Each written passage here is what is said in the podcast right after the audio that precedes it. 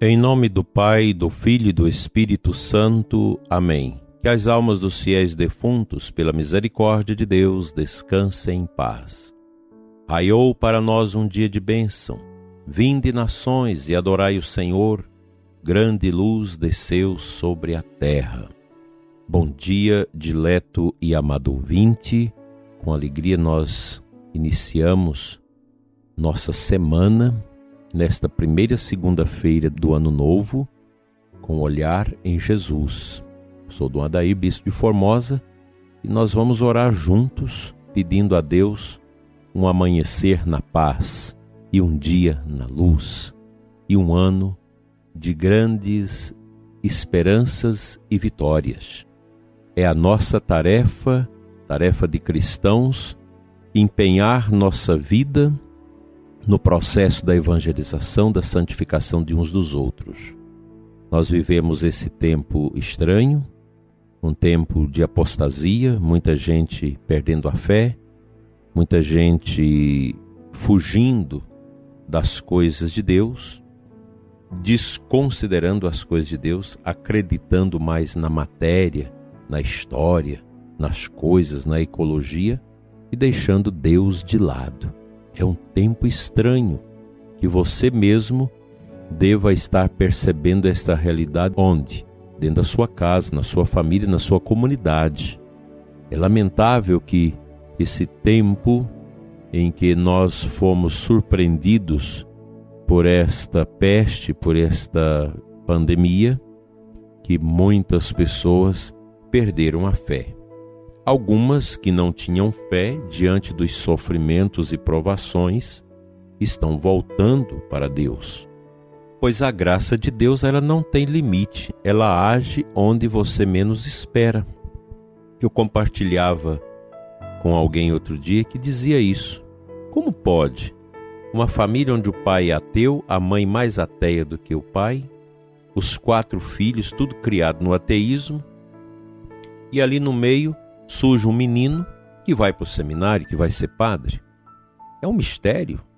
Um pai que não gosta de Deus, uma mãe que também, da mesma forma, odeia a religião, fala mal da religião, ensinou os filhos neste caminho, mas um filho está indo para o seminário. São os mistérios. E como eu disse, a graça de Deus, ela não tem limite, não tem nada que possa vetar a ação da graça. A graça de Deus age como quer, em quem quer, onde quer e como bem quer. Isso é bom que a gente entenda. Por que, que esse menino vai para o seminário? Por que, que esse menino, no meio daquele ambiente covardemente ateu, frio, onde você não tem uma Bíblia, não tem um texto, não tem uma imagem, não se fala de Deus, onde o ateísmo impera, onde a família vive um laxismo, um relaxo, tremendo, onde todos tomam banho juntos, vive ali o nudismo dentro de casa, uma vida assim totalmente diferente da postura nossa de cristãos. Como esse menino começa a ir para a igreja, vai para a escola, tem os colegas que ele faz amizade que são coroinhas, que são lá da igreja, e de repente ele começa a ir à igreja, contrariando a vontade dos pais. E é chamado para o sacerdócio. E com certeza vai ser um padre muito abençoado. Isso é fruto da oração da comunidade, do sacerdote, do diácono, das religiosas, do, das famílias, que começa a rezar aquela oração bonita que muitas comunidades faz às vezes depois ali do canto, da comunhão, depois da comunhão, pedindo ao Senhor da messe que envie operários para a messe, porque a messe é grande, mas os operários são poucos.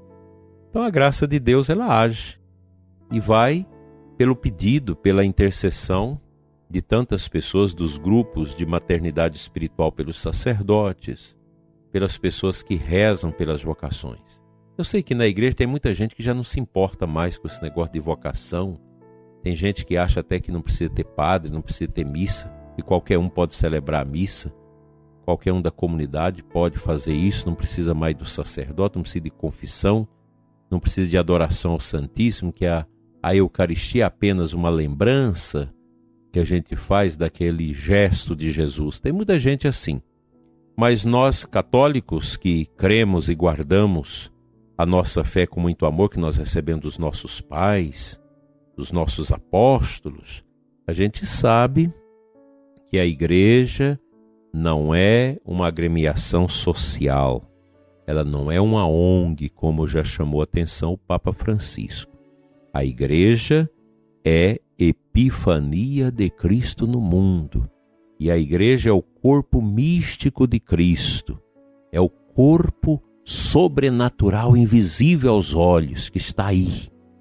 E nós mergulhamos neste corpo através do nosso batismo, e com isso nós nos empenhamos também para orar pela conversão dos pecadores, pelos pastores da igreja e pelo aumento das vocações. Tudo pode ser mudado com o poder da oração. Não desista, meu irmão sacerdote de promover a oração, a adoração, o rosário, a celebração bem feita dos sacramentos, a missa bem celebrada com piedade. Não desanime. Mesmo que nós temos hoje tantas vozes contrárias e querem desconstruir o sagrado, aquilo que a igreja viveu e ensinou para nós nesses últimos dois mil anos, não escute a voz desses estranhos, seja quem for escute a voz de Cristo, que fala a nós pela Sua palavra, pela Sua tradição, pelo magistério da Igreja, o magistério fiel, autêntico da Igreja que vai perpassando os séculos. É nele que nós confiamos. É Ele que motiva os nossos corações, que nos dá a graça de sermos também sinais desta igreja maravilhosa que Jesus deixou para nós, que é esse ícone epifânico de Cristo neste mundo. Manifeste, prezado ouvinte, o amor de Jesus no seu coração, onde você estiver, no seu trabalho, na sua família, na sua empresa, onde você estiver na viagem, manifeste a graça de Jesus que está contigo. Isso não tem preço. Vamos à palavra dele.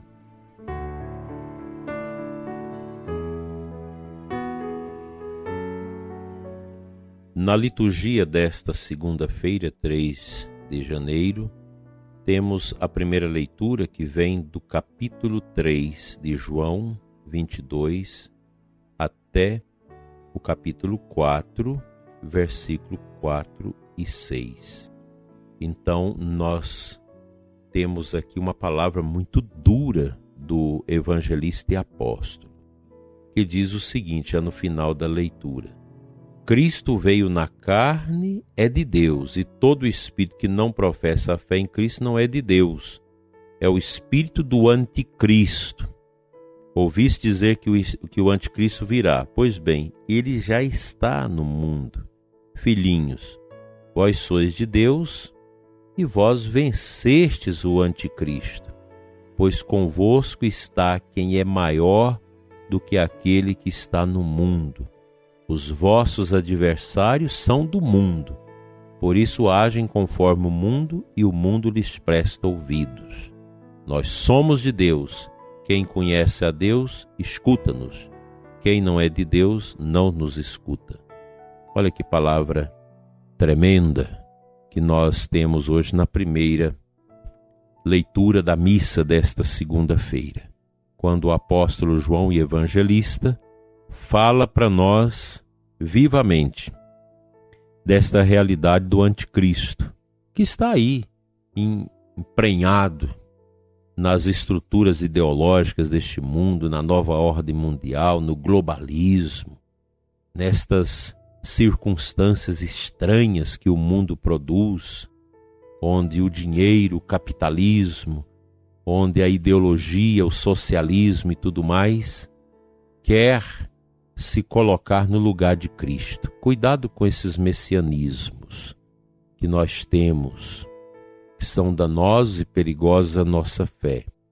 A igreja precisa dobrar os seus joelhos e orar mais pela santidade do nosso mundo, O anticristo está tomando a nossa juventude, massacrando os nossos jovens através desta cultura podre, essa falsa cultura que nós temos no Brasil e no mundo, que nasce dos espinhos amargos, do fel nauseante do anticristo, que está presente na educação, na comunicação social, nas igrejas, não só na igreja católica, mas em certas igrejas cristãs também.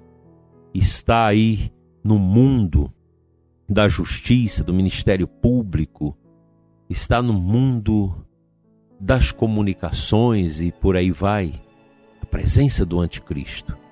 Como que a gente percebe que realidades, e shows, músicas, tantas realidades que nós temos provém desse anticristo? Basta você ter o Espírito Santo, basta você ser uma pessoa aberta a Deus que você vai perceber isso aqui não é de Cristo, isso aqui é do anticristo.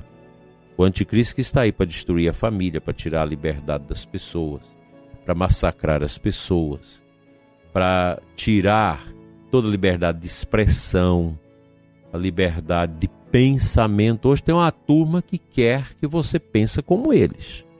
Eles não aceitam você pensar diferente, inclusive na igreja.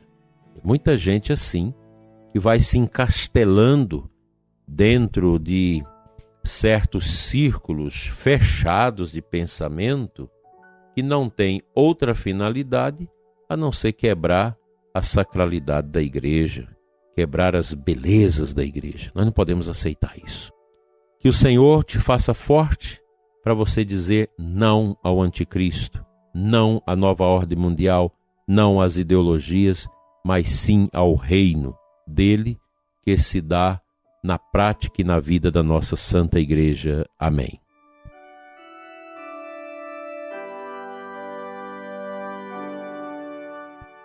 Pai Santo, eterno Deus, Deus de amor e de poder, e sempre nos visita e nos acolhe.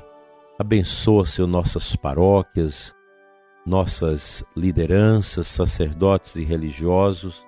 Livra-nos do caminho do anticristo que quer destruir a Santa Igreja. Livra-nos, Senhor, das tentações do mal nesses tempos obscuros e estranhos Senhor, que Cristo, teu Filho eterno, enviado a este mundo para nos salvar, nunca aparte dos nossos corações.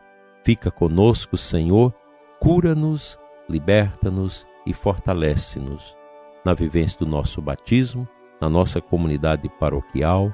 Amém.